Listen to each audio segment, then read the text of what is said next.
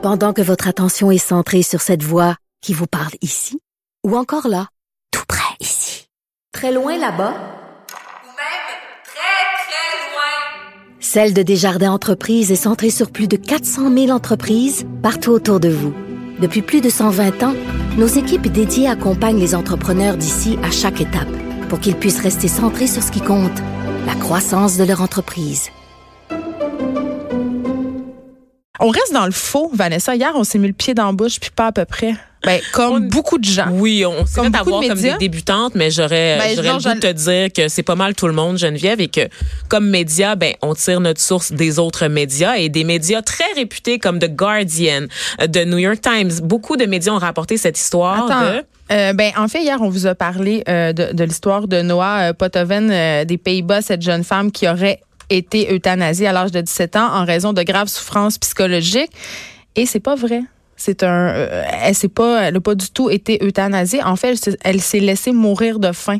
C'est les médias euh, internationaux qui se sont emparés de l'histoire. C'est les médias britanniques en fait qui ont commencé à parler d'euthanasie et ça a vite été repris parce qu'évidemment, puis hier j'en parlais avec beaucoup d'émotion. euh, c'est une histoire qui vient nous prendre au trip. C'est une jeune fille de 17 ans et j'ai envie euh, de vous citer Pierre Bourdieu ce matin qui dit que peut-être que le problème des médias c'est que notre ressource, ben, c'est les médias. Je voudrais qu'on médite là-dessus, tout le monde, parce qu'évidemment, on a un rôle à jouer euh, dans cette histoire-là. Et j'avais envie qu'on en parle avec Brigitte Noël. Bonjour.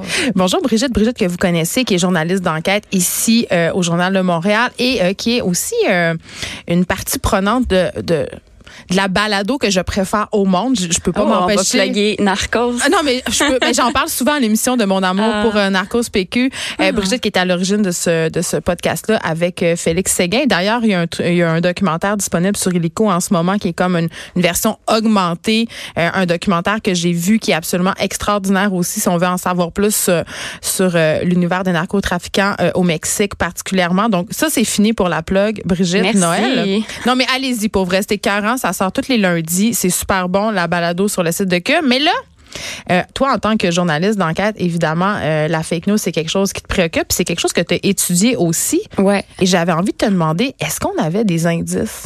Ben moi, je vais vous dire que j'ai lu l'article. Ben premièrement, je pense qu'il faut dire que personne n'est à l'abri des fausses nouvelles. Je suis pas plus futée qu'une autre. Euh, les gens, je suis tombée dans le panneau Ben, nous aussi, là, moi-même. Puis, mais mais hier matin, quand j'ai lu cet article-là, tout de suite, euh, il y a eu des, des drapeaux rouges parce que, ben moi, je l'ai lu. euh, C'était tweeté à partir du site de Daily Mail, qui déjà là est un site web euh, britannique euh, un peu douteux. Alors là, la source initiale de plusieurs de, de- de- des médias qui l'ont repris, c'était Daily Mail. Déjà là, c'est un indice. Il y avait des fautes d'orthographe dans le texte. Ça avait l'air un peu rapidement ficelé, comme c'était mal fait. Euh, alors là, je suis allée vérifier sur Twitter. Puis là, hier matin, après l'avoir lu, j'ai confirmé via des tweets de d'autres journalistes internationaux que c'était une fausse nouvelle, mais que, tu malgré les efforts de ces journalistes-là qui ont signalé que c'était faux, ça sortit partout. Ben, ça a sorti sur le site de TVA Nouvelles. Je veux dire, tous les médias. Ouais, ça fait le tour du sérieux. monde. The Independent. C'est quand tu es un média local, national, Ouais. les gros médias comme BBC ou les médias britanniques, américains commencent à reprendre ça, t'as l'air fou de pas le reprendre. Il y a une espèce de pression puis il y a un effet domino Euh, Boule aussi. de neige, simplement.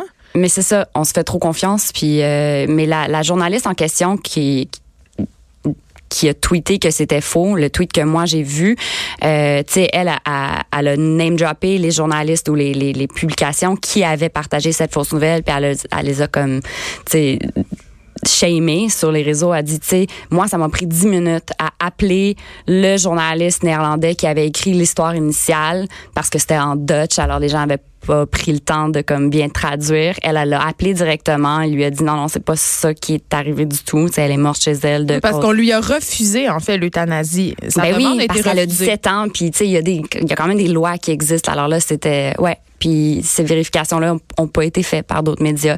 Puis c'est pas, tu sais, c'est un peu le bobo des médias qu'on n'a pas le temps, on n'a pas les ressources. Ça commence à être difficile de vérifier ces choses-là. Puis là, on va juste faire confiance à un autre média parce que, Parce qu'on se dit qu'eux ont eu le temps de faire Ouais. la job à notre place. C'est ça que tu Mais- dis?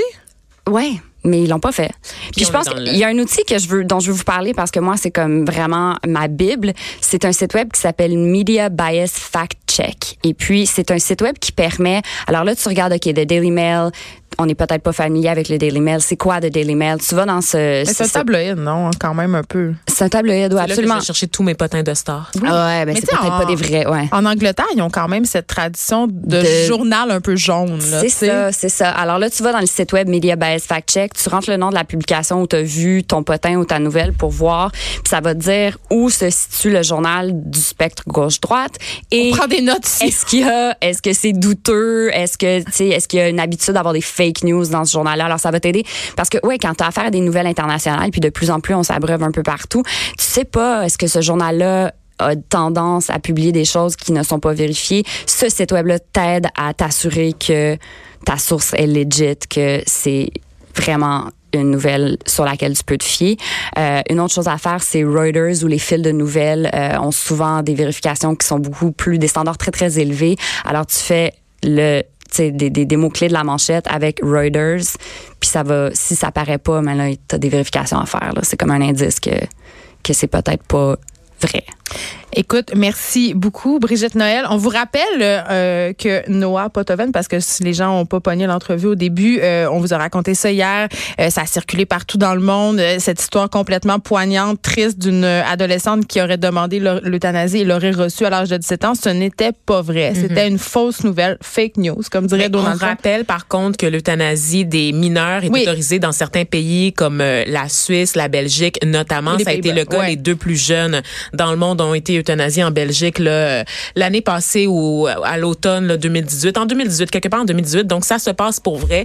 Et même si l'histoire de Noah n'est pas tout à fait totalement vrai parce qu'elle a quand même déposé une demande là, auprès. qui a été refusée puis elle est morte. Elle s'est laissée mourir de quand même. Effectivement, mais ça, soulève, quand même des enjeux éthiques et moraux parce que ce sont des questions qui vont s'amener, veut veut pas, dans le débat sur l'aide médicale à mourir, que ce soit ici ou ailleurs dans le monde. Donc, euh, c'est des questions qu'on aura forcément à se poser malgré euh, la fake news dans laquelle on est tous tombés.